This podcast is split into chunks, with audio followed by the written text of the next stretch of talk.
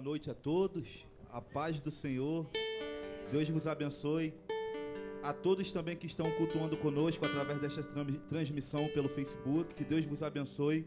Estaremos iniciando o nosso culto de louvor e adoração. Os irmãos que puderem se colocar de pé, vamos orar ao Senhor agradecendo por mais uma oportunidade de estarmos na sua casa, amém? Pai querido, Pai amado, te agradecemos, Senhor, por mais uma quarta-feira estarmos aqui reunidos no Teu nome para te adorar, Senhor. Primeiramente pedindo perdão por todos os nossos pecados, Senhor, todas as nossas falhas, Senhor. Pai querido, estamos aqui reconhecendo a Tua soberania, Pai. O quanto nós somos dependentes de Ti, da Tua presença, Senhor. Do Teu cuidado, Pai, da Tua direção, Senhor. Fala conosco nessa noite, Pai. Ministra nos nossos corações, Senhor. Ministra, Senhor, sobre as famílias, Senhor, que estão aqui, Senhor, que estão também cultuando através desta live, Pai. Que todas essas famílias, Senhor, representadas, sejam restauradas por Ti, Senhor. Eu profetizo, Pai, os casais sendo impactados pela Tua presença, Pai. Todas as famílias, Senhor, que receba algo da Tua parte no nome de Jesus Cristo, Pai. Em especial também eu gostaria de apresentar a Ti, Senhor, a nação de Israel, Pai. Estávamos, aqui conversando, Pai. Estávamos falando sobre a Tua palavra, Senhor. O quanto devemos orar, Senhor, por, pela, por esta nação, Senhor. Deus, em nome de Jesus Cristo, Pai. Continue conduzindo, Pai. Continue dando livramento, Pai. Continue derramando a tua graça, a tua unção sobre esta nação, Pai. Que é escolhida tua, Senhor. Deus, em nome de Jesus Cristo, nós te agradecemos por tudo, Pai. Te agradecemos por tudo que tu já tem feito, Pai, para com Israel, para com o Brasil, Senhor. Tu estás no controle de todas as coisas, Pai. Estamos aqui para te adorar, para bendizer o teu santo nome, Pai, para declarar o quanto tu és santo, Pai, o quanto tu és poderoso, Senhor, que não há outro Deus além de ti, para nós estarmos prostrados, Pai, para nós adorarmos, Senhor. Deus, em nome de Jesus Cristo, Pai, fala conosco nessa noite, Pai. Usa a tua filha que está lá tra transmitindo a tua palavra, Senhor, a tua revelação para os nossos corações, Senhor. Que ela seja impactada por ti, Senhor. Que ela venha ser impactada pelas tuas revelações, Senhor. Senhor, que nessa noite venha ser uma noite de cura, Pai. Venha ser uma noite de libertação, Senhor. Uma noite de salvação de alma, Pai. Uma noite onde teu Espírito Santo, Senhor, tenha liberdade de atuar em nosso meio, Pai. Uma noite de libertação, Pai que vidas venham entrar aqui, Senhor, e sair daqui restauradas, Senhor, e saiam daqui renovadas, Pai, e saiam daqui edificadas pela Tua palavra, Pai. Receba nosso louvor, Pai. Fala conosco, Pai. Derrama a Tua unção em nosso meio, Pai. Derrama a tua presença, Senhor. Em nome de Jesus Cristo, nós te agradecemos em nome de Jesus. Amém. Aleluia. Oh, aleluia. Exaltado seja o teu nome, Jesus. Oh, confiamos em Ti, ó Pai. Oh, não importa as circunstâncias, ó Pai. Oh, a nossa confiança está em Ti e por isso não seremos abalados, ó Deus. Oh, aleluia. Glória a Deus.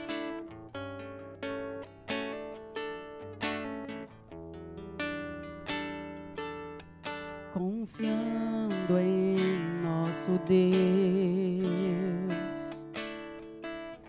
e em seu eterno amor. Não seremos abalados, não seremos abalados, não seremos abalados. Oh, aleluia, Deus, não seremos abalados, ó Deus. Oh, exaltado seja o teu nome, santo é o teu nome, ó Deus. Oh, Deus, muito obrigado pelo teu cuidado, Senhor. Na batalha permaneceremos em fé. Se exércitos se erguerem contra nós, não seremos abalados, não seremos abalados não seremos abalados.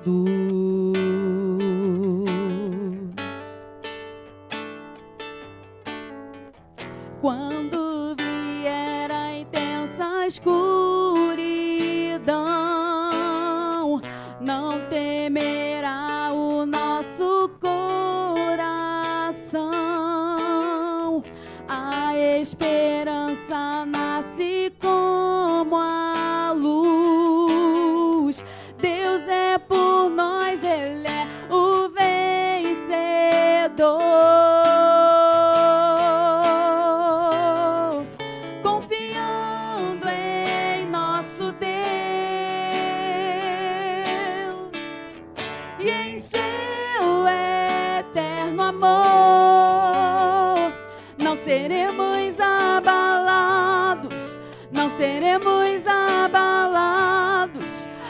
seremos abalados,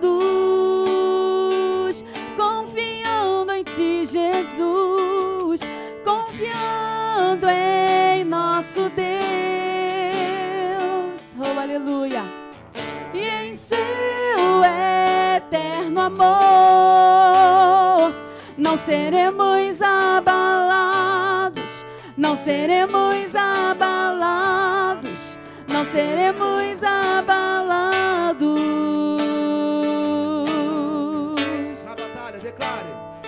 Na batalha permaneceremos em Se fé. exércitos, Se exércitos se erguerem contra nós, não seremos abalados, não seremos abalados, não seremos abalados.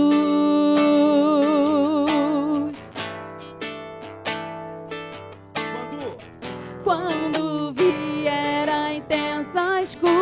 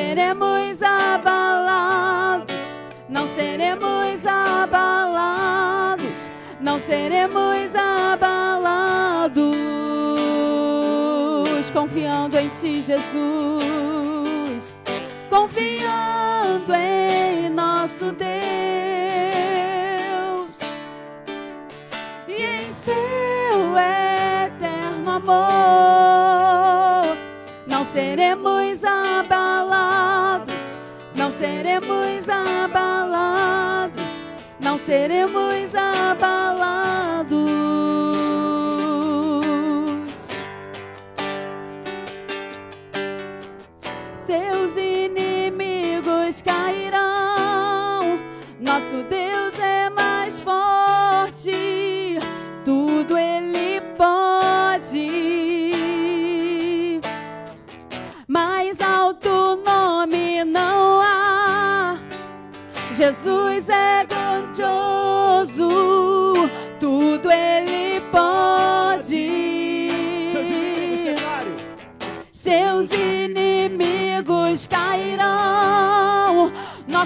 Deus é mais forte, tudo Ele pode. Oh, aleluia!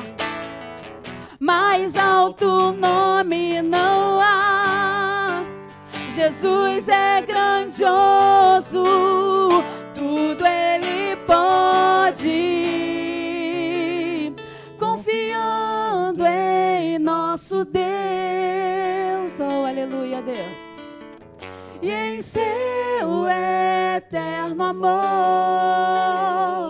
não seremos abalados, não seremos abalados, não seremos abalados. Declare isso, confiando em Ti, Jesus.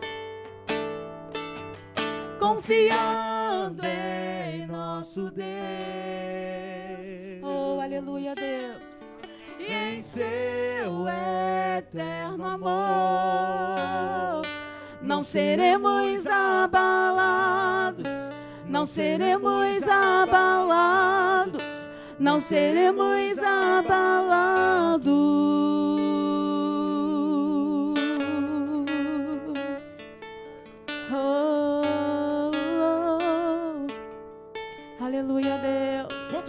Acreditam nesta palavra? Santo é o teu nome, Jesus. Aleluia. Creia nesta palavra, não seremos abalados. Aleluia. glória a Deus. Como diz em Salmo 91, mil cairão ao teu lado, dez mil à tua direita, mas tu não serás Oh, atingido. Aleluia. Acredite nesta palavra. Glória a Deus. Aleluia, aleluia, aleluia. Oh, aleluia. Vamos continuar adorando a esse Deus que é grande, que é lindo, que é maravilhoso. Aleluia, glória a Deus. Não há nada melhor, Senhor, do que te louvar. Oh, aleluia. Não há nada melhor do que cantarmos para ti. Oh, glória a Deus.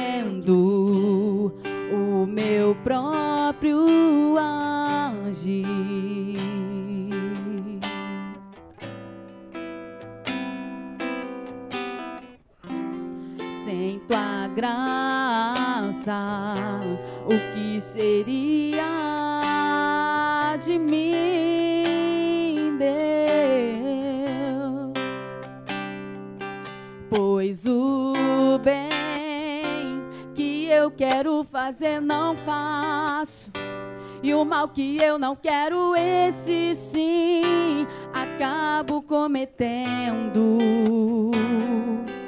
Em meu ser militam carne e espírito em uma guerra infindável,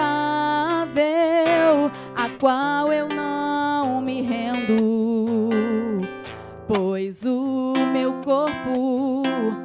foi vendido como escravo. E não existe bem nenhum em mim, apenas o pecado.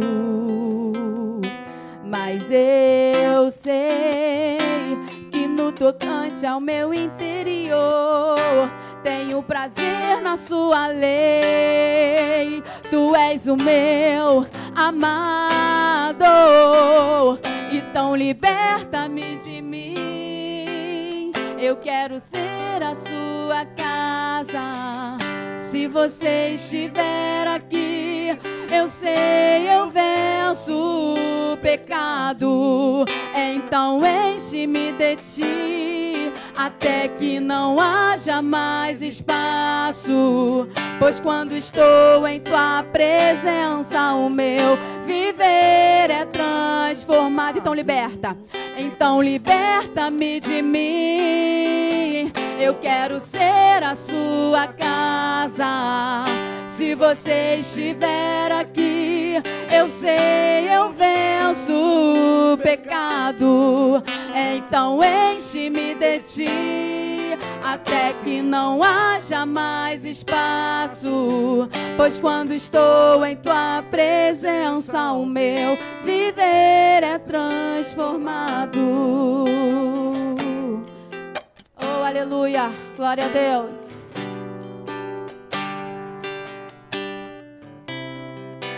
cantar de novo, não entendo.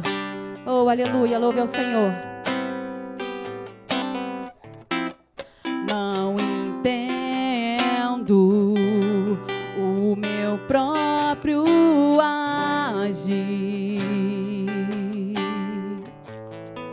Jesus, sem tua graça. Sem tua graça, o que seria? de mim, Deus. Pois o bem que eu quero fazer não faço, e o mal que eu não quero, esse sim, acabo cometendo em meu ser militam carne e espírito em uma guerra infindável, a qual eu não me rendo. Pois meu corpo já foi vendido como escravo. E não existe bem nenhum em mim, apenas o pecado. Mas eu sei Mas eu sei que no tocante ao teu interior tenho prazer na sua lei. Tu és o meu, tu és o meu, tu és o meu amado. Oh, aleluia! Você estiver aqui, eu sei, eu venço o pecado. Então enche-me de ti, até que não haja mais espaço. Pois quando estou em tua presença, o meu viver é transformado. Então liberta-me de mim. Eu quero ser a sua casa. Se você estiver aqui, eu sei, eu venço o pecado. Então enche-me de ti, até que não haja mais espaço. Pois quando estou em tua presença, o meu viver é transformado. E eu passo a ser livre para viver a tua vontade. Ao te conhecer, todo meu ser se enche de bondade e reina o Espírito sobre a carne. Aleluia. Glória a Deus, aleluia.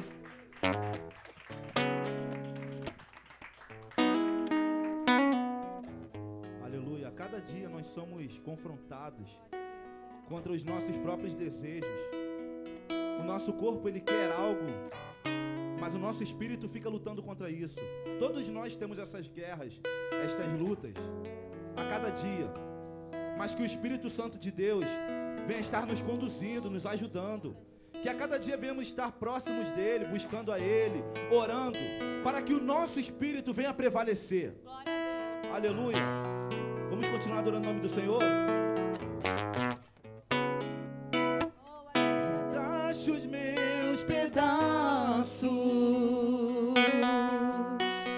Fardo, meu fracasso levou sobre si. Fizeste o meu passado mar naufragar, naufragar no mar,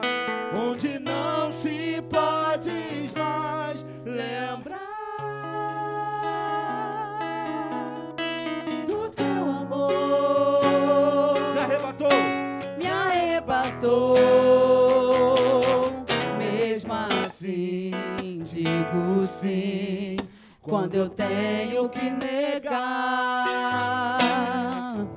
me dou.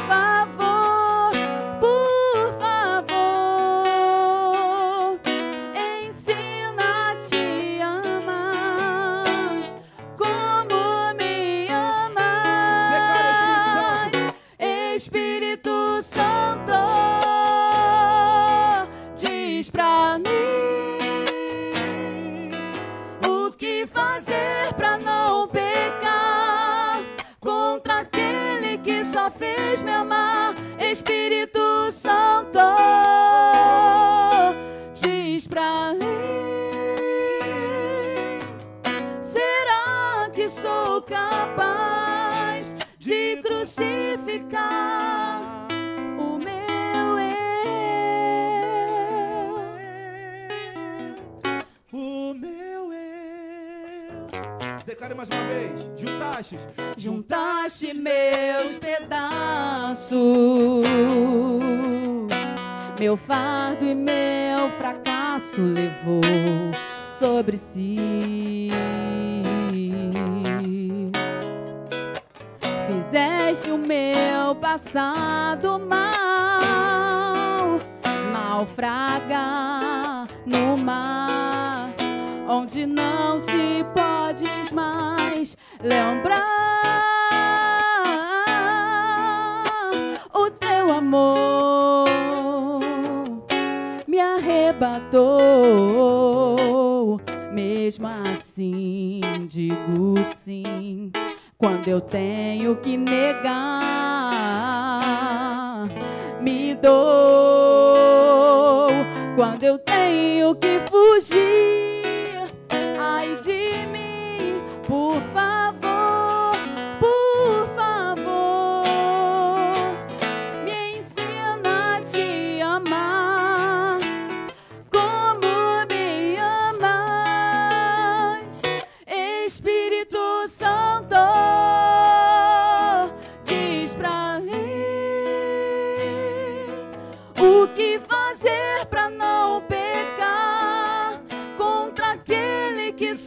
só fez me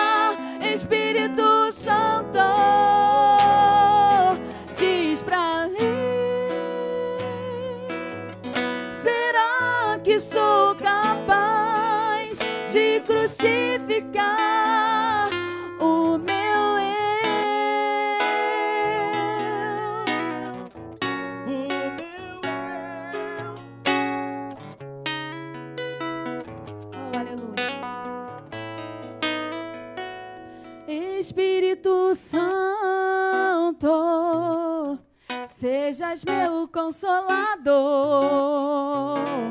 minha oração, o meu intercessor, Espírito Santo, sejas meu consolador, minha oração, meu intercessor, Espírito Santo, sejas meu consolador, minha oração, meu intercessor, Espírito Santo, diz pra mim o que fazer pra não pecar contra aquele que só fez me amar, Espírito Santo, diz pra mim. Será que sou capaz de crucificar o meu eu?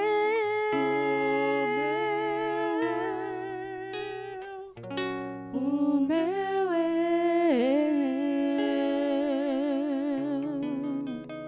Oh, aleluia, glória a Deus. Ministério de Louvor agradece essa oportunidade em nome de Jesus.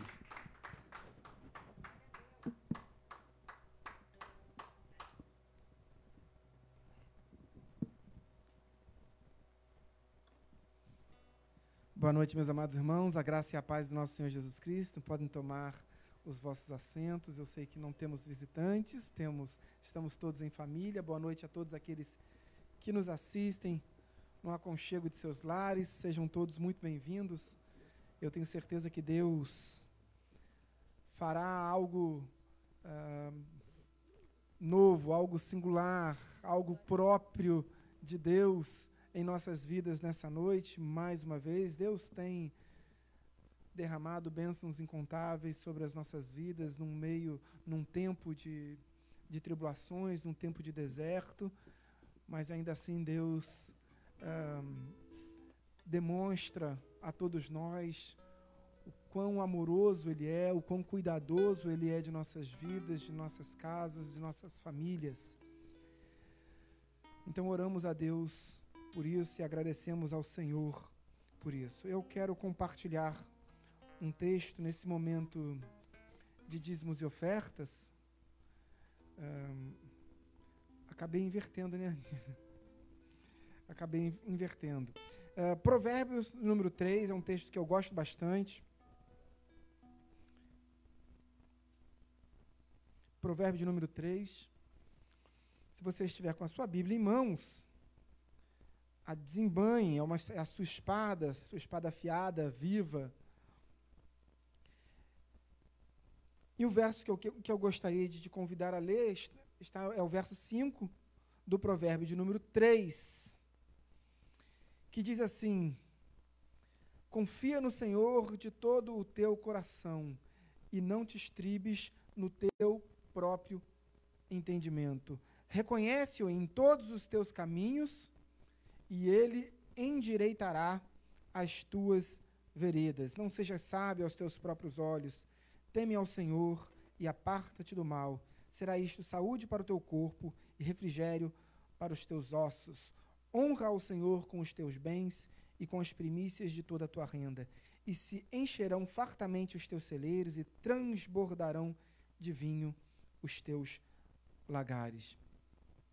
O salmista, a gente não, não, não sabe quem é o autor deste salmo, mas o salmista, num tempo, num momento de, de, de adoração extrema ao Senhor, uh, ele diz assim: Olha, não importa muito o que eu penso, não importa o, o que eu ache, não importa, importa o que eu vou fazer, se eu vou obedecer ou não vou obedecer. Ele tinha uma compreensão, o salmista tinha uma compreensão que, a sua, que as suas atitudes precisam estar adequadas ou conformes, equânimes àquilo que diz a palavra do Senhor. Por mais que por vezes nós não tenhamos certos entendimentos, nós não sabemos tudo da Bíblia, nós não compreendemos tudo. Mas a Bíblia está aqui, ela já nos foi revelada. Então, ao passo que ela nos foi revelada, e Deuteronômio 28 diz que ela nos foi revelada ah, como, como possessão, como um direito. Ou seja, ela nos pertence, essa profecia, ela nos pertence. É a palavra de Deus que veio para nós, revelada para quem? A nós. E Deus diz: olha, ela pertence a você e pertence aos seus filhos. Então leia, estude, se debruce em busca do conhecimento. Mas o salmista diz: ainda que você não conheça, ele diz assim: confia no Senhor de todo o teu coração.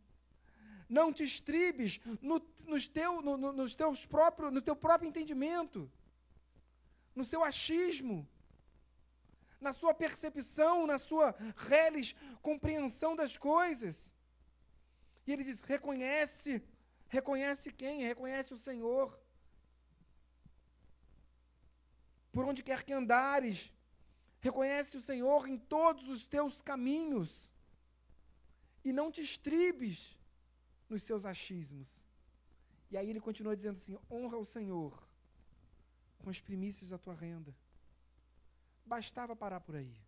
Mas ele ainda tem promessas. Ele diz assim: e se encherão os teus celeiros e fartarão de vinho os teus lagares. Isso é absolutamente incrível. Mas o salmista diz assim: olha, é uma, salmo é adoração, amém? Amém? Salmo é adoração, salmos são cânticos, são louvores, são hinos de adoração. E o salmista diz: olha, honra o Senhor com os teus bens e com as primícias da tua renda. Salmista faz uma comparação com esse momento de dízimos e ofertas com o momento do louvor. O salmista nos ensina que esse momento de ofertas, de dízimos e ofertas, é uma continuação do, do momento do louvor. O salmista nos ensina que o que estávamos fazendo até agora, até dois minutos atrás, louvando e engrandecendo o Senhor, nós também podemos fazer através dos nossos dízimos e das nossas ofertas. Ainda que por vezes nos falte o entendimento acerca da letra que nós entoamos, nós cantamos nós glorificamos ao Senhor e nem mesmo sabemos exatamente o que significa aquela palavra. Então, ainda que nos falte esse entendimento, a gente não para de louvar. A gente não para de adorar. Então, por mais que a gente às vezes não entenda completamente tudo aquilo que a Bíblia nos ensina, e, e, e evidentemente, é, é, esse parco entendimento atribui a nós a responsabilidade de estudarmos mais a palavra do Senhor de orarmos mais acerca da palavra do Senhor. Amém, queridos? Na minha casa nós temos lá as nossas reuniões de oração em, em, em família. A gente faz. Nós não temos aqui a escola bíblica dominical, então nós temos na minha casa escola bíblica diária. Todos os dias nós nos reunimos. Qual é a primeira oração que é feita? Normalmente é a Júlia que faz, porque ela pede para fazer, e ela é a oração para a compreensão da palavra de Deus. A primeira oração, oração para compreender. Depois vamos ler, depois vamos estudar, e depois vamos fazer as nossas orações pelos irmãos, pelas, pelas famílias, enfim, por todas as questões que, que, que chegam até nós. Mas a primeira oração é a oração pela compreensão da palavra. Ontem à noite a Júlia foi orar e na primeira oração ela pediu para compreender, para aprender a Bíblia. E imediatamente ela pediu: Senhor Jesus, não deixa faltar na minha casa nunca a Nutella, porque é importante. Para ela, isso é muito importante. Nós temos envelopes em nossas poltronas, fique bastante à vontade para ofertar ou não. Uh, nunca o faça por constrangimento. Nunca o faça por constrangimento. Faça com desejo de honrar o Senhor, mas nunca o faça por constrangimento e sem alegria no coração. Amém? Espírito de Deus, venho te adorar. Grande é a tua majestade.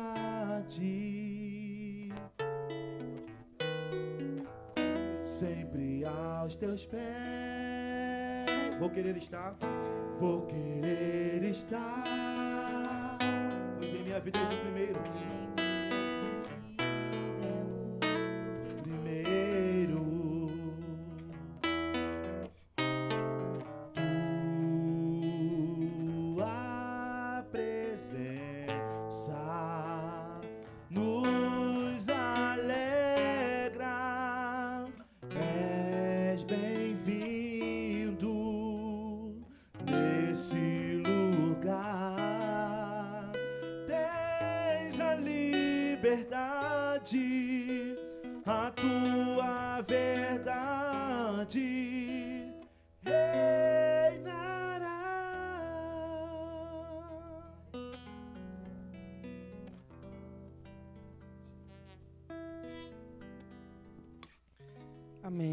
Deus.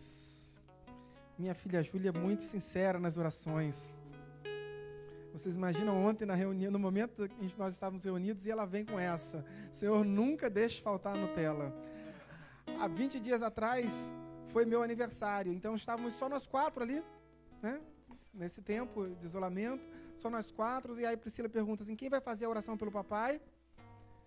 Aí a Júlia, eu faço. Irmãos, Eu vou falar mal da minha filha aqui. Ela não tirava o olho do bolo que a Tati me abençoou.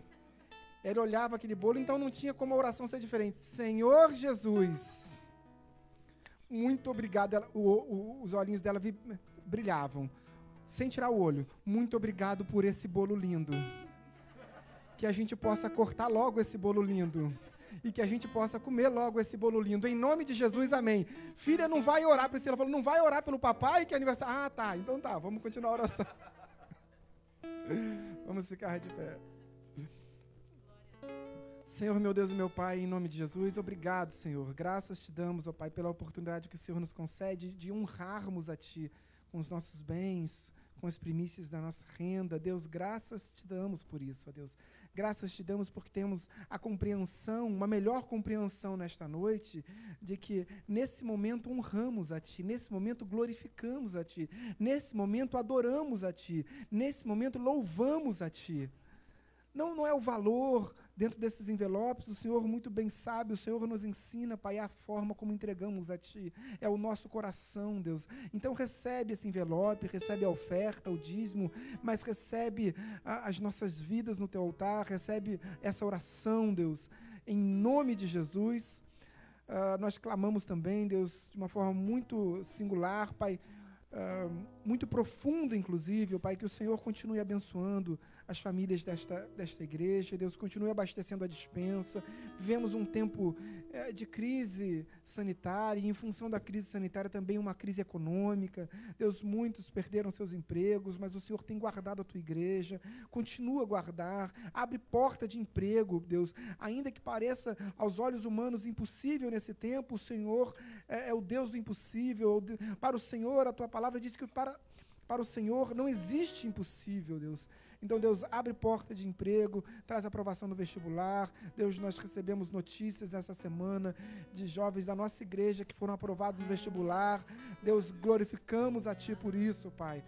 Glórias a Ti, Pai. Deus, oramos todos em nome de Jesus. Amém e amém. Se tem alguém que vai entregar o seu dízimo, eu estarei aqui à frente recebendo de suas mãos. Uh, se você tem uma oferta de amor, aguarde no seu lugar, os nossos obreiros estarão recolhendo e abençoando a sua vida.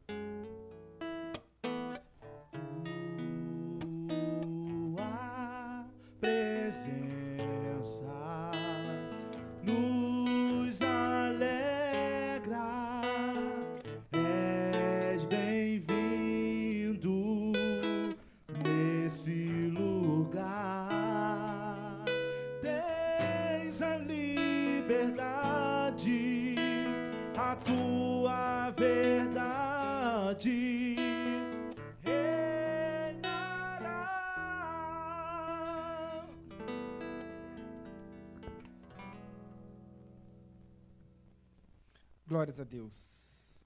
Um, que bênção estarmos aqui, que bênção estarmos reunidos, Deus.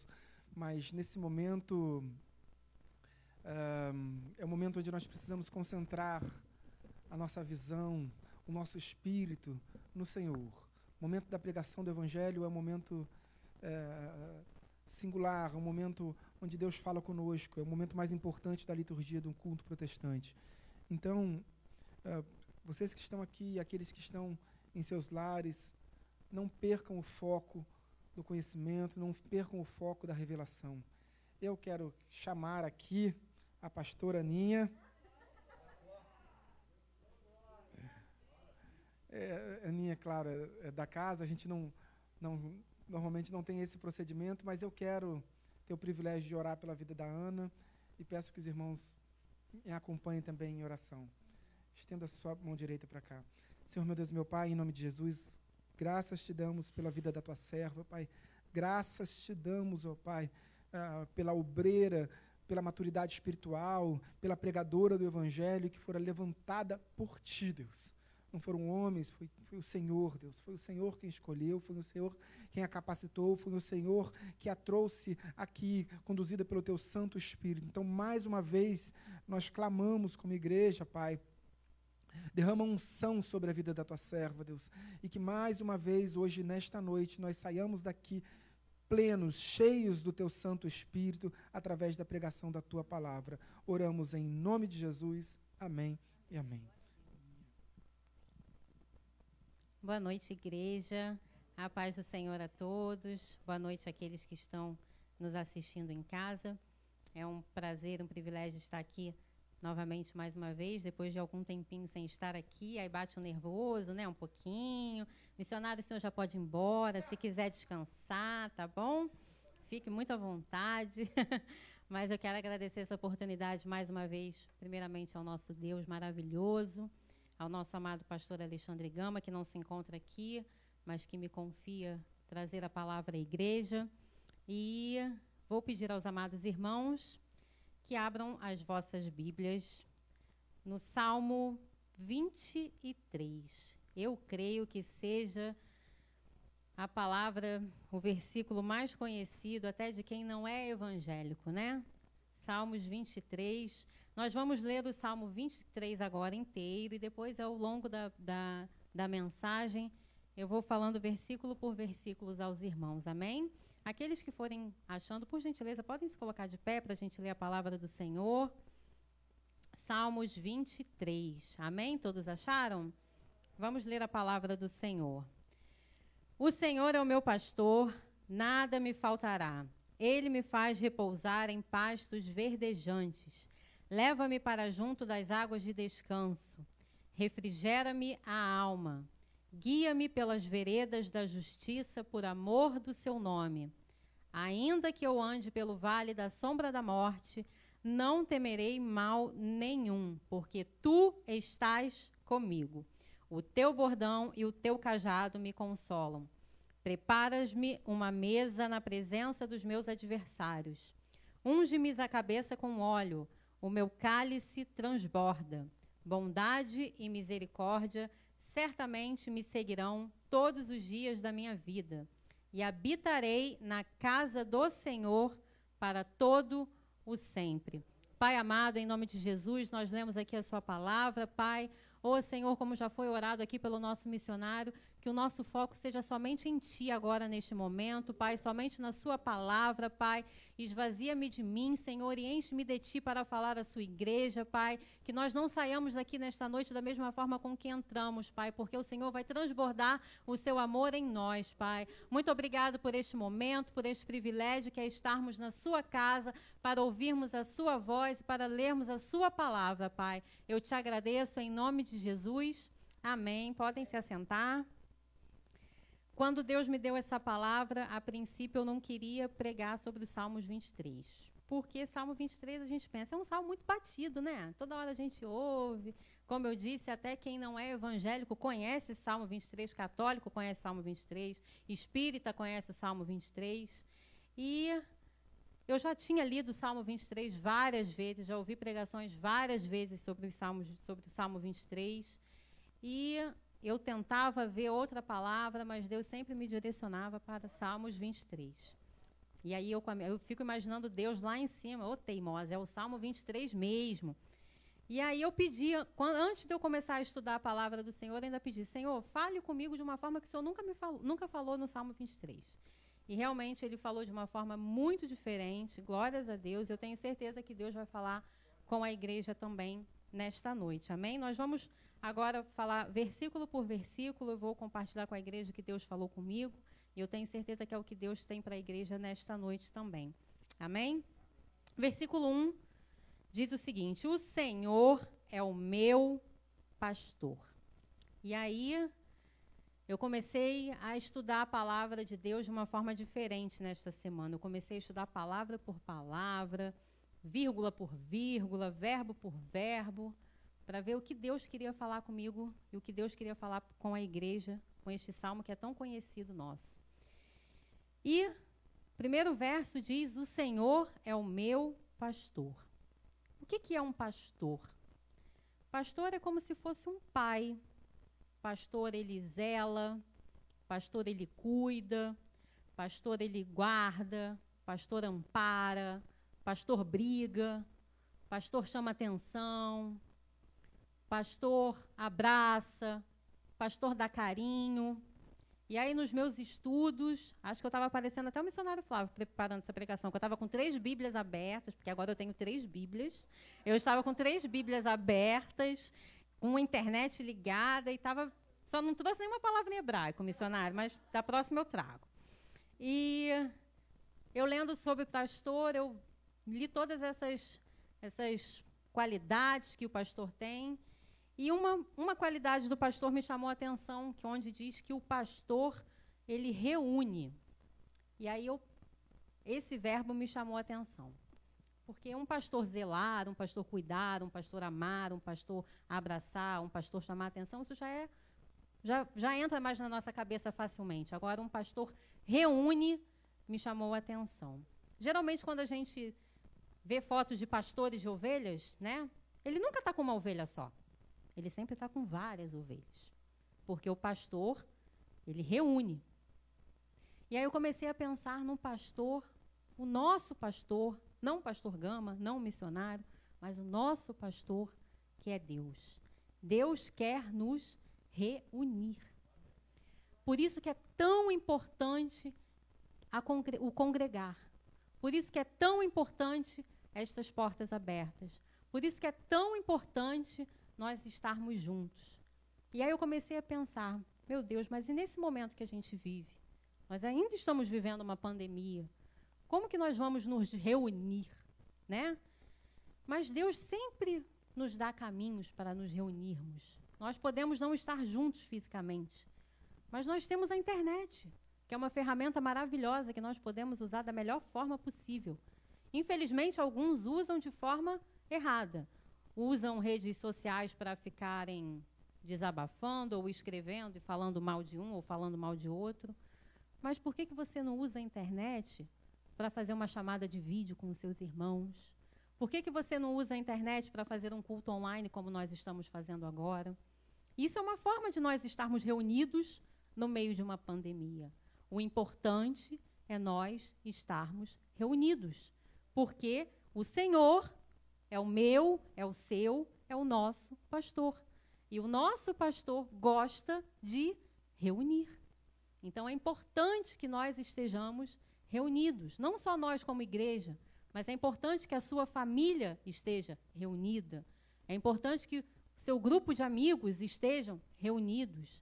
É importante que nós, igreja, estejamos reunidos, porque o Senhor é o nosso pastor e o pastor reúne. Nós vivemos aqui, naquela época de quarentena mesmo, onde as igrejas estavam fechadas, né? Só vinha para a igreja aos domingos. Eu, Rodrigo, Tati pastor Gama. Acho que só nós quatro sabemos o quanto era ruim estarmos aqui com a igreja vazia, com a igreja em silêncio. A gente sentia muito. Por mais que nós quatro estivéssemos aqui todos os domingos, não era a mesma coisa. A gente sempre, sempre sente falta de um, sempre sente falta de outro, e sente falta das nossas festas, e sente falta do nosso café, e sente falta da nossa comunhão, sente falta da unidade, da reunião, sente falta dos irmãos. Imagina Deus.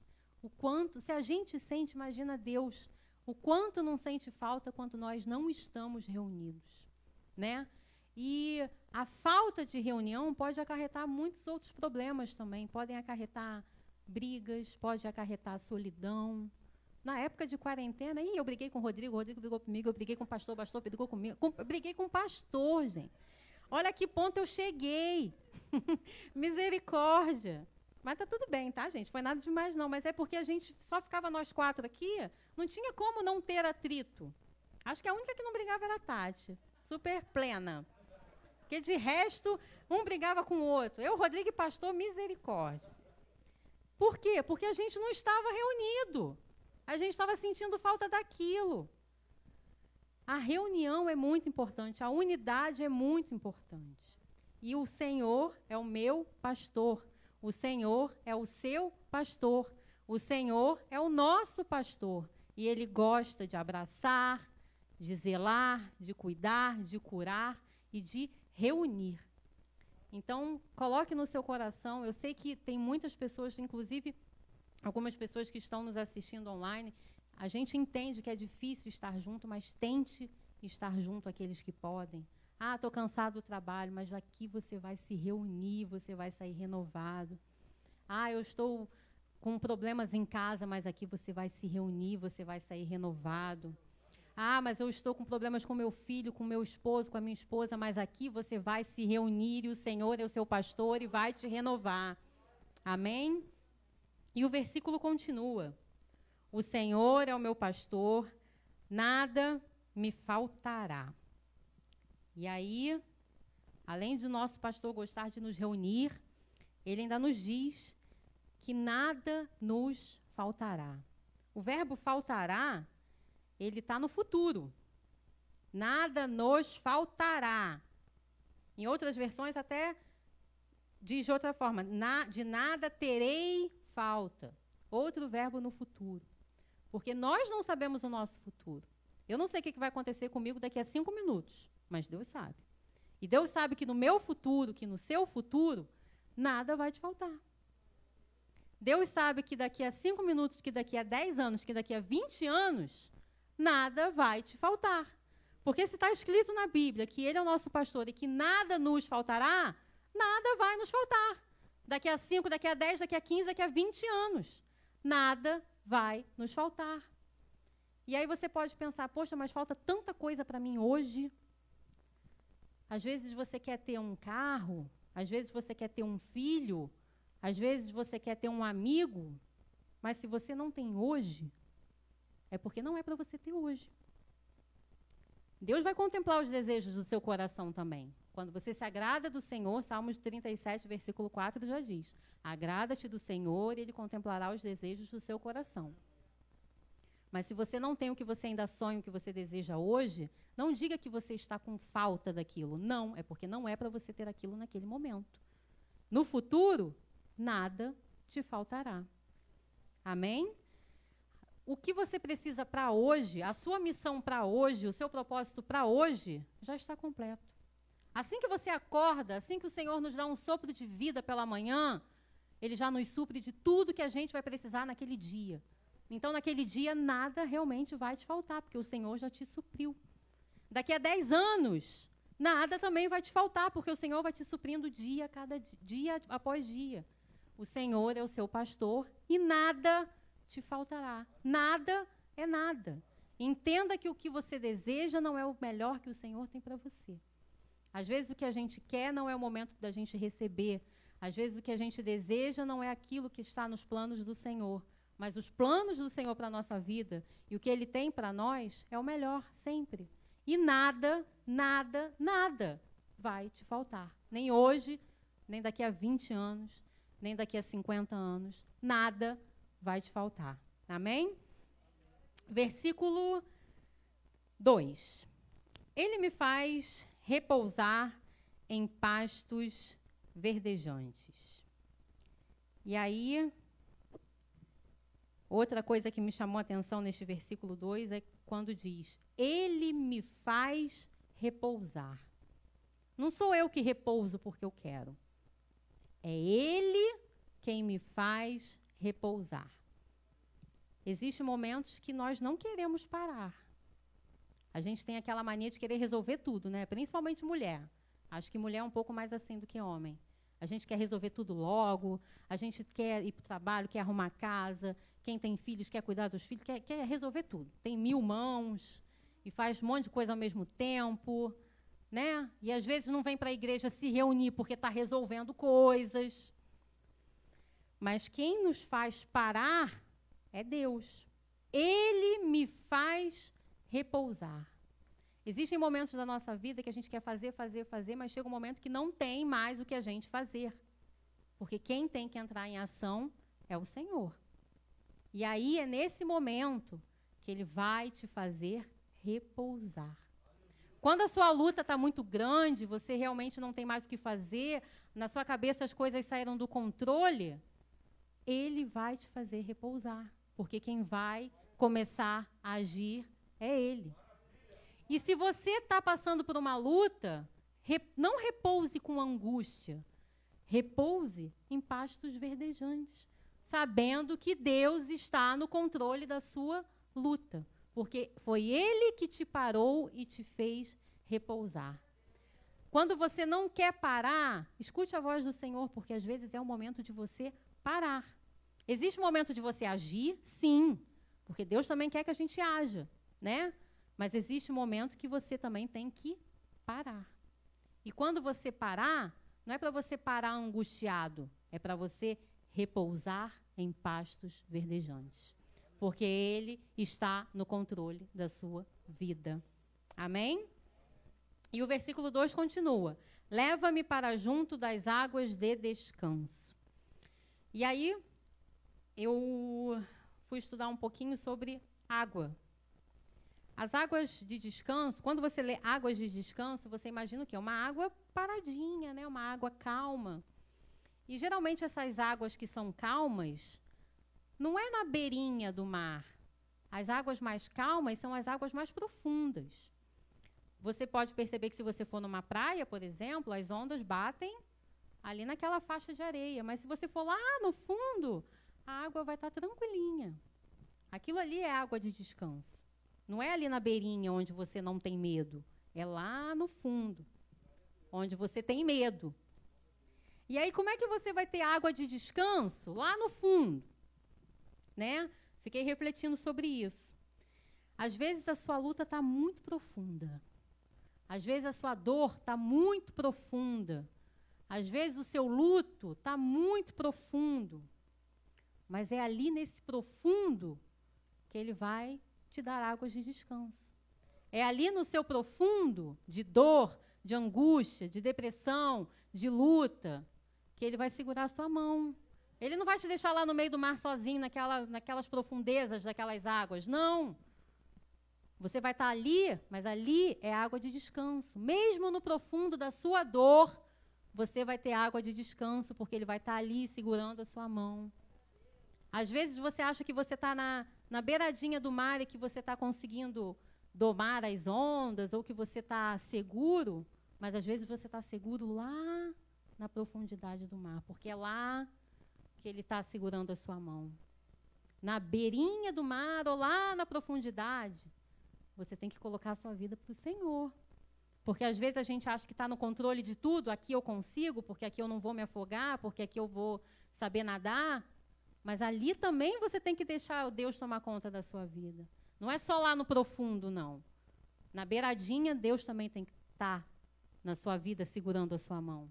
Mas quando você estiver no profundo, na sua dor profunda, no seu luto profundo, na, na, na, no seu deserto profundo, é lá que Ele vai te dar águas de descanso e vai fazer você repousar também em pastos verdejantes. Amém? Versículo 3. Refrigera-me a alma, guia-me pelas veredas da justiça por amor do seu nome.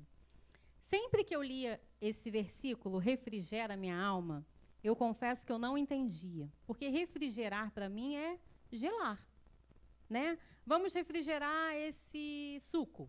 Você vai colocar na geladeira para ele ficar geladinho, né? E aí você pensa, como que Deus vai fazer a minha alma ficar gelada? fria. Eu pensava isso, né? Como que pode? E aí eu fui ler, meus irmãos, sobre refrigeração. Olha que ponto eu cheguei. e aí eu fui ler sobre refrigeração, sobre o verbo refrigerar. E eu descobri uma coisa que eu não sabia. E tem muita gente que acha que Bíblia não é estudo, entendimento, né? Agora eu já sei até para que serve refrigerar um ar-condicionado. É, refrigerar significa não apenas gelar. Mas refrigerar significa você não perder as propriedades daquela substância, das substâncias daquele produto. Ou seja, vou dar um exemplo do nosso dia a dia. Vamos supor que você vá ao supermercado e compre uma caixinha de leite. Você vai consumir um copo de leite, vai sobrar leite. O que, que você vai fazer? Vai colocar na geladeira para que ele não estrague. Porque se ele ficar do lado de fora, ele vai estragar. Além do seu leite ficar geladinho, que era o que eu imaginava que refrigerar era, a refrigeração vai manter as substâncias daquele leite para que ele não apodreça. Quando Deus nos diz aqui na sua palavra que ele nos refrigera a alma, é porque você pode estar no profundo, você pode estar com lutas, você pode estar com problemas, mas ele vai manter a sua essência. Ele vai manter as suas propriedades internas. Ele não vai deixar você se gelar, você esfriar. Não. Esse refrigera minha alma significa que ele vai manter o que você tem de bom dentro de você. Se você for uma pessoa feliz, você vai ser feliz no emprego ou no desemprego, porque essa é a sua essência e Jesus refrigera a sua alma. Se você é uma pessoa humilde, você vai ser humilde na igreja ou na sua casa, no seu trabalho ou na rua, na tristeza ou na alegria, você vai ser humilde, porque ele vai refrigerar a sua alma e não vai fazer com que você perca a sua essência. Se você é uma pessoa alegre, você vai ser alegre na sua família ou no luto. Tem como ser alegre no luto? Tem. Tem porque você vai dormir chorando e você vai acordar com aquela paz que excede todo entendimento. Isso é ser alegre.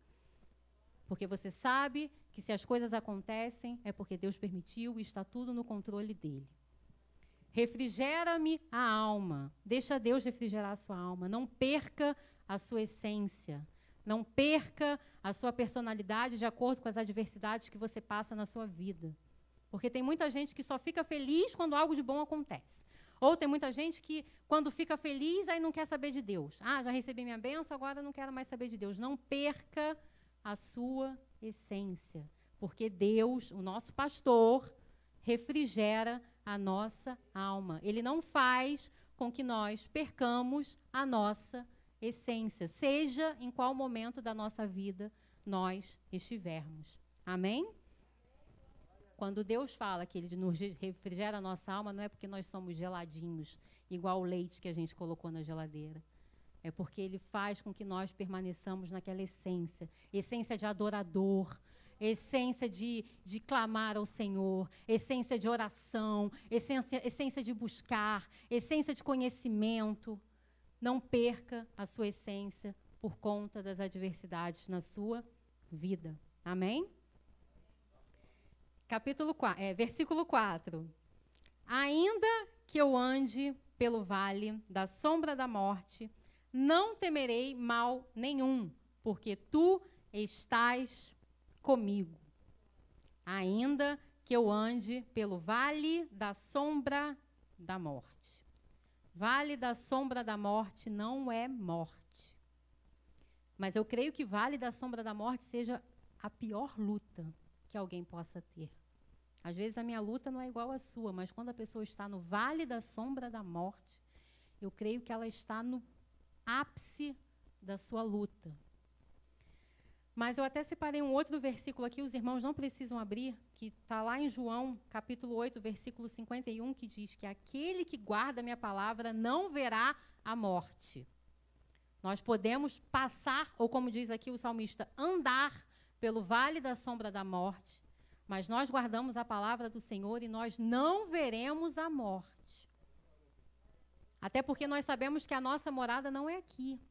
Quando nós morremos para o mundo, nós já estamos com o Pai. A nossa vida é eterna, meus irmãos. Nós não veremos a morte. Como diz lá em João, capítulo 8, versículo 51. Você pode passar pelo vale da sombra da morte? Sim, mas você não verá a morte.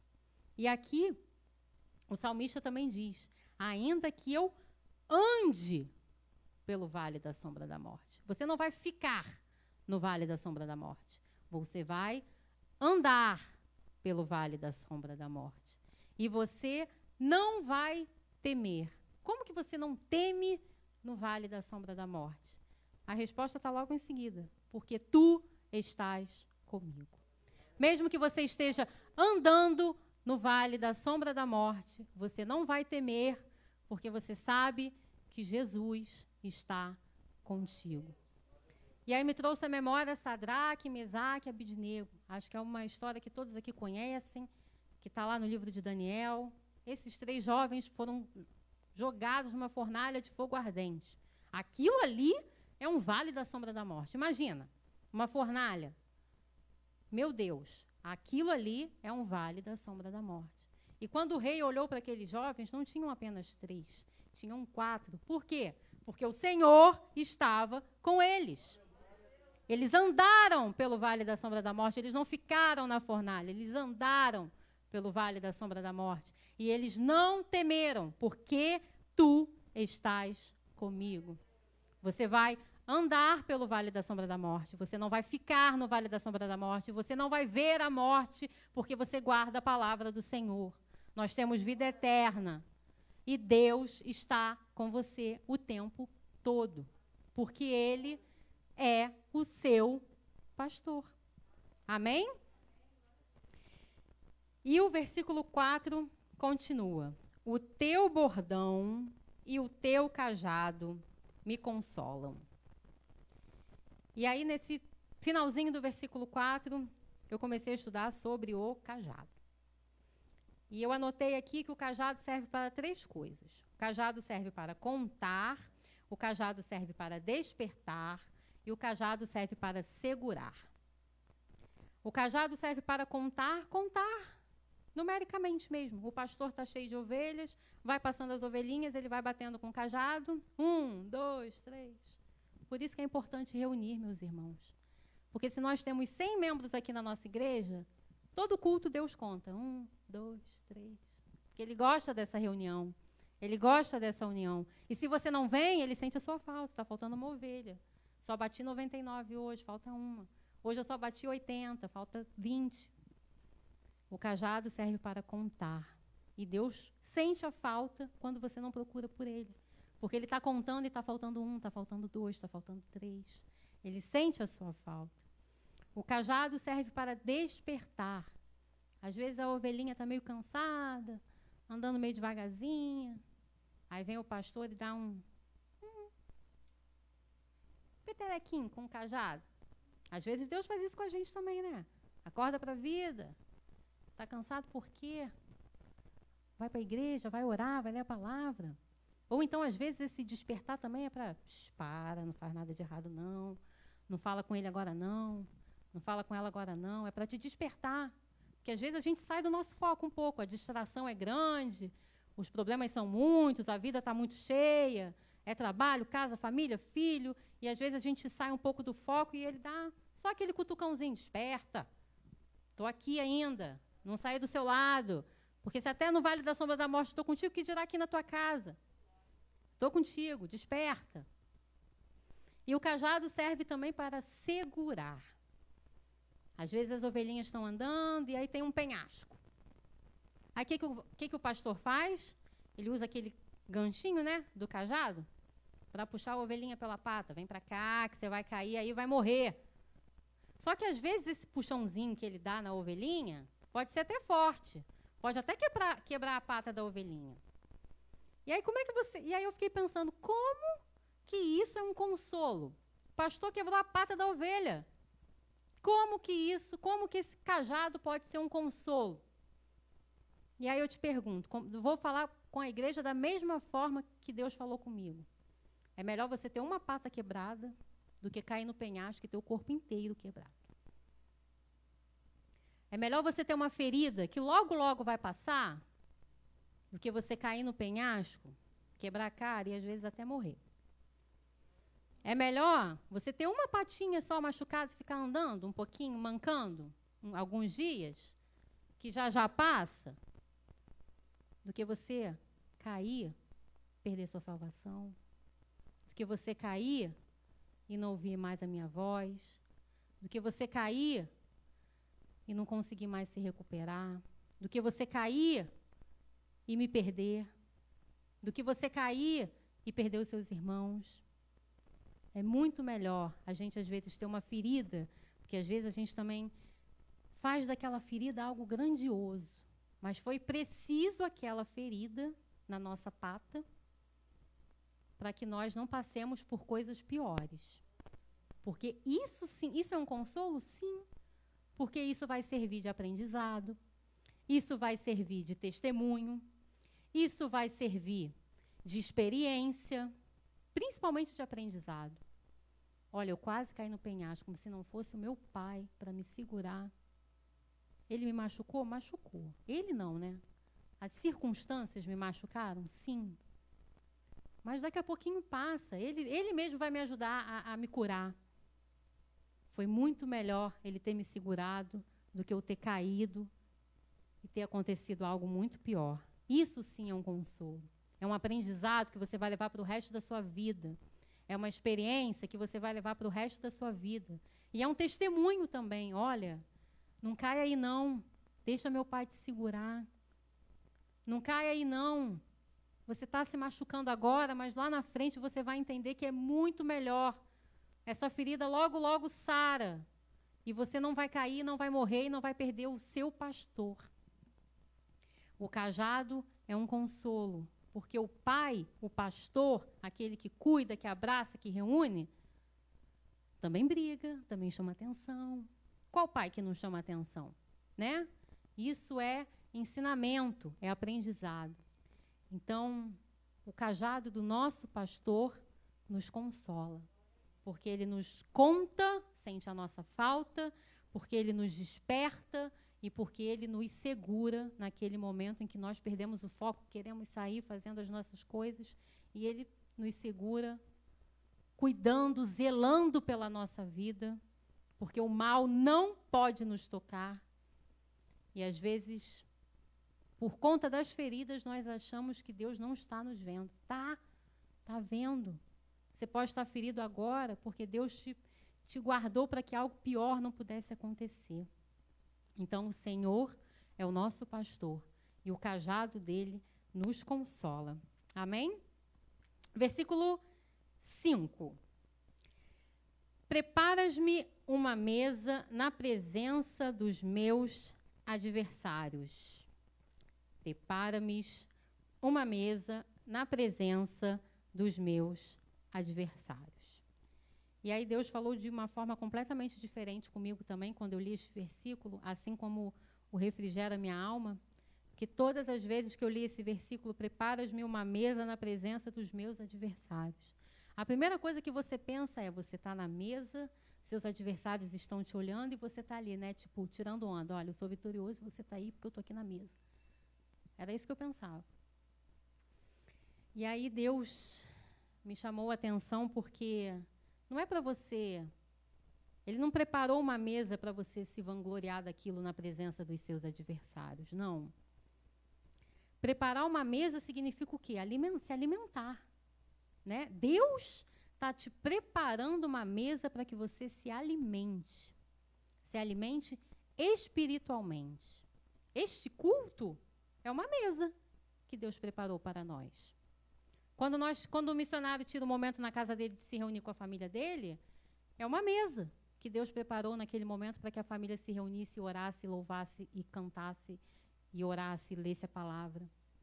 Deus nos Deus consegue. A nossa vida é tão corrida, é tão agitada porque a gente quer resolver tudo, né? E às vezes tem tanta luta, tanta coisa acontecendo que a gente não permite que Deus prepare uma mesa para a gente se alimentar. Por que, que você não veio no culto? Ah, porque eu estou com muito problema, estou cheio de coisa para fazer, não consigo. Por que, que você não está lendo? Por que, que você não está orando? Não consigo, estou cheio de coisa para fazer. Mas Deus quer preparar uma mesa para você se alimentar. Porque se você não se alimentar, como que você vai cuidar do seu adversário que está lá fora? Como que você vai lutar com o seu adversário que está lá fora, melhor dizendo? Quando nós estamos aqui no nosso culto, na nossa igreja, foi uma mesa que Deus preparou para nós, para nós nos alimentarmos dele, da palavra dele, para nós adorarmos, para nós o cultuarmos. Você pode estar cheio de problema, mas quando você entra aqui, você nem lembra dos seus adversários lá fora. E Deus não vai deixar os seus adversários te tocar enquanto você estiver na mesa se alimentando. É por isso que Deus fala: prepares uma mesa na presença dos meus adversários. Porque enquanto você estiver na mesa, os seus adversários não poderão te tocar.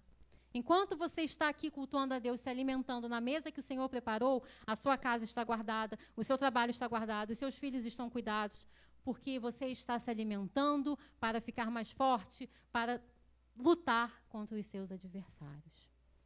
E Deus é tão lindo que o versículo continua e diz: Unge-me a cabeça com óleo.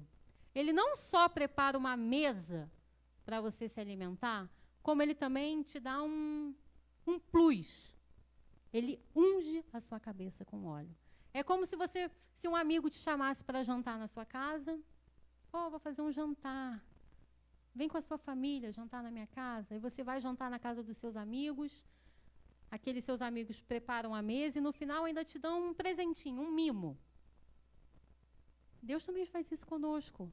Ele prepara uma mesa para nos alimentarmos e no final unge a nossa cabeça com óleo. Deus ainda nos agrada, Deus ainda nos dá mimos, Deus ainda cuida de nós. Ele não só nos dá o alimento espiritual, como ele unge a nossa cabeça com óleo. Quando você sai daqui desse culto, quando você sair daqui desse culto, não só desse, como de todos os outros que você já passou aqui nesta igreja e outros que você ainda passará, você está alimentado espiritualmente, está com a sua cabeça ungida de óleo. E aí você tem muito mais força para lutar contra os seus adversários que estão lá fora.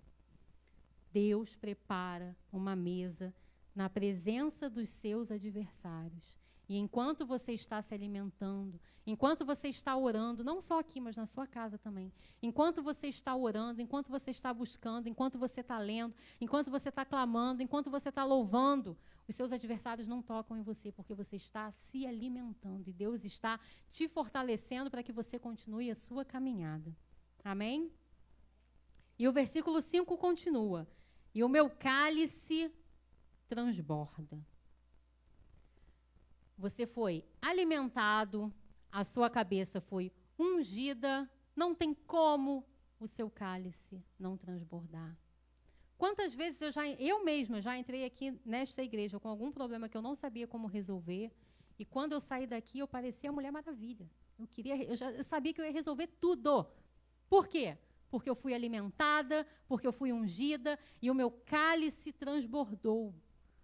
Quando você é alimentada, quando você é ungida, o que tem dentro de você começa a transbordar. O que tem dentro de você não é só mais para você, são para as pessoas que estão ao seu redor também. O que tem dentro de você é para sua família, para os seus amigos, é para a sua igreja, é para você transbordar. É para você se fortalecer e fortalecer o próximo também.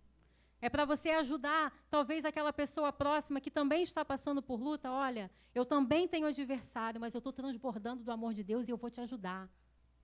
Eu também tenho lutas, mas eu estou transbordando do amor de Deus. Eu fui alimentada, eu fui ungida. E eu vou transbordar na sua vida porque Deus vai te ajudar. Eu quero ser canal de bênçãos na sua vida porque Deus vai te honrar.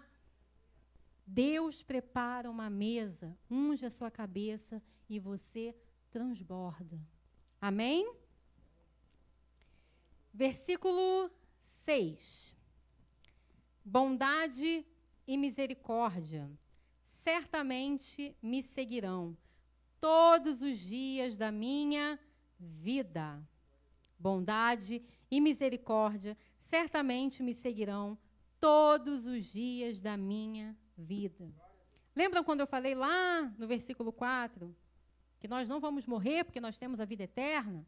Que Jesus, isso é uma promessa de Deus nas nossas vidas? Bondade e misericórdia certamente me seguirão todos os dias da minha vida. Bondade e misericórdia te seguirão aqui. Bondade e misericórdia te seguirão no céu. Você vai ter bondade e misericórdia todos os dias da sua vida para sempre. Porque o Senhor é o seu pastor. O Senhor é o meu pastor. O Senhor é o nosso pastor. E habitarei na casa do Senhor para todo o sempre. Nós sabemos que aqui não é a nossa morada. Mas aqui, Nova Vida de Vila Isabel, é a casa do Senhor. Você vai habitar aqui e você vai habitar no céu. Você vai habitar no seu lar e você vai habitar no céu. Com bondade e misericórdia para sempre. É aqui que você vai habitar, não é no vale da sombra da morte. É no céu que você vai habitar, não é no vale da sombra da morte. É na casa do Senhor que você vai habitar, não é na sua luta, no seu deserto, no seu problema.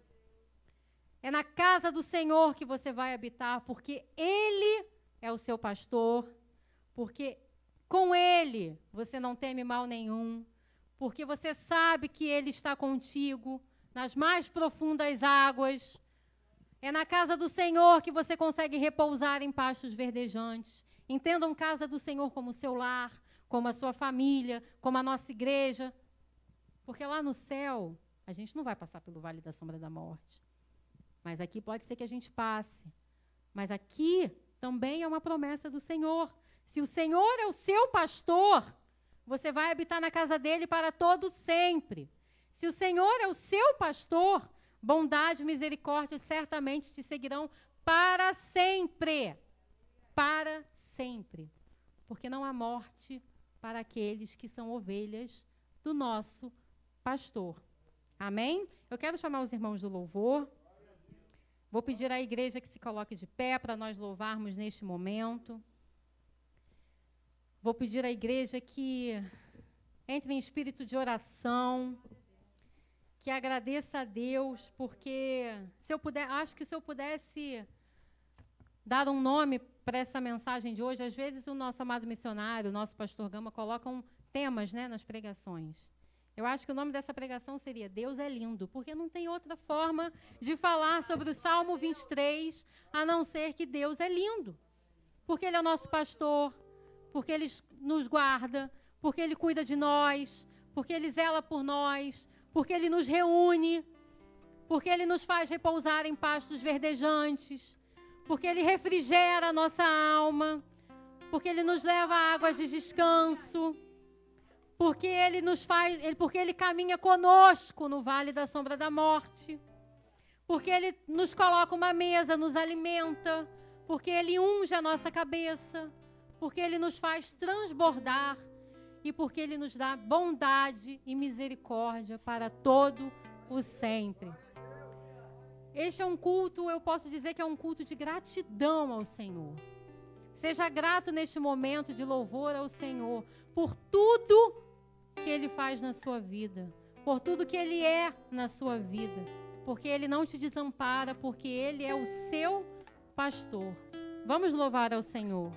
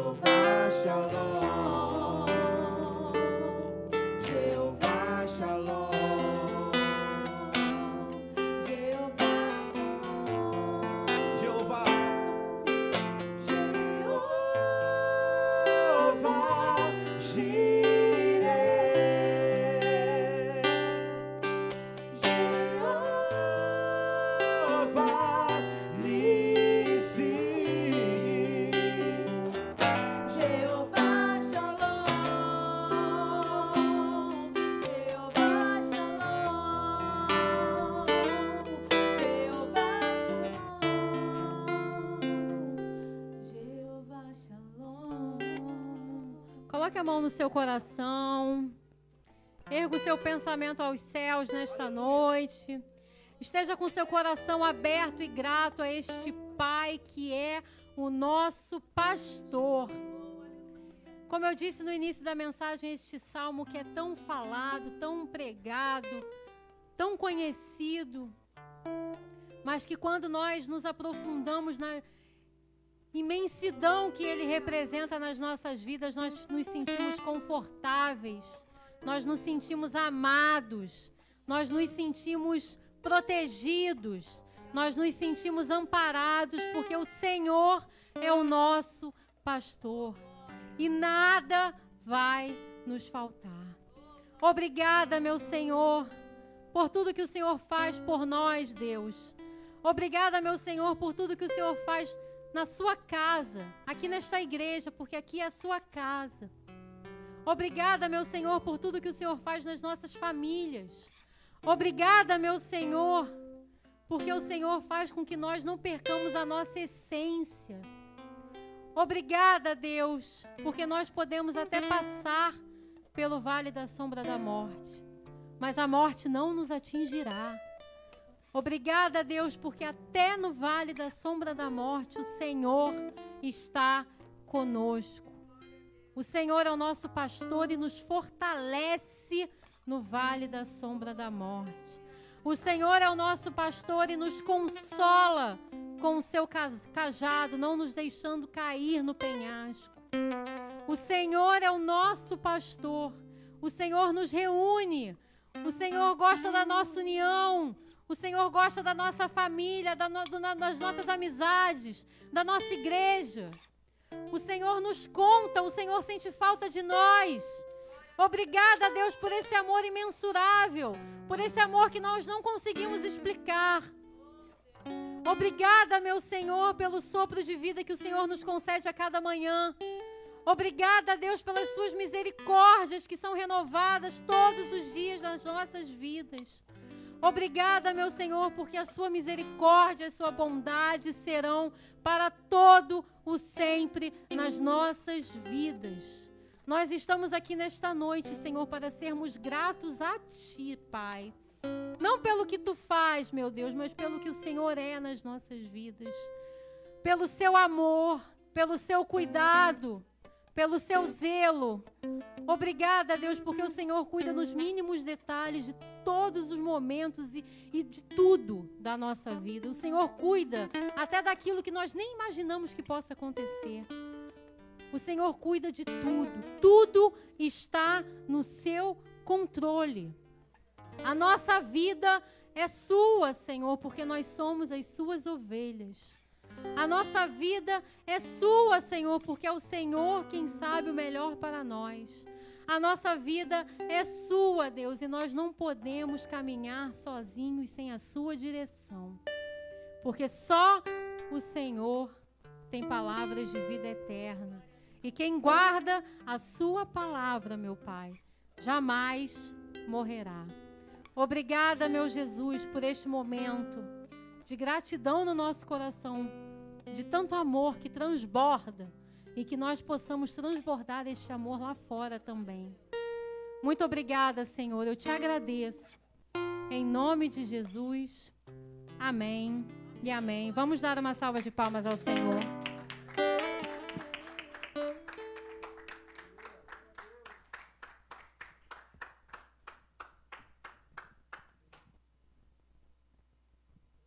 Glorificado seja o nome do Senhor.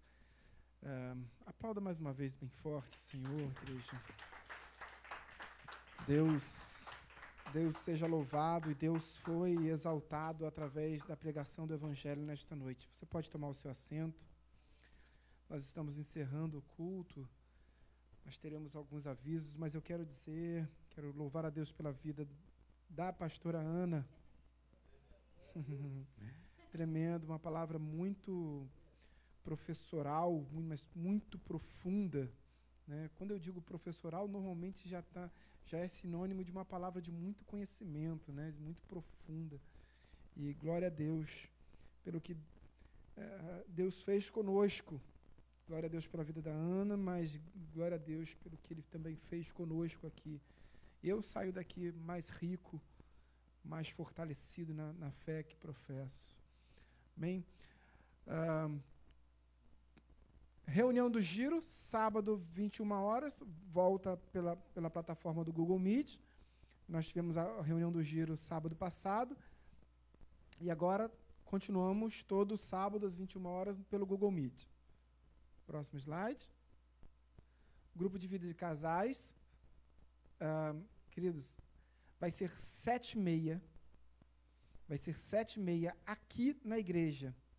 Os casais da igreja, todos estão convocados, sete e meia aqui na igreja, tá? É presencial, sete e meia da noite. Nesse próximo sábado agora, tá? Confraternização do Giro 180 Graus, dia 14 de dezembro, às 19 horas, restaurante Oliva, buffet liberado Pizza e refri. Shopping Iguatemi, 60 reais. Benção. Maravilha. É, 14 de dezembro, 19 horas. Aniversariantes do mês, Marcos Vinícius, dia 7.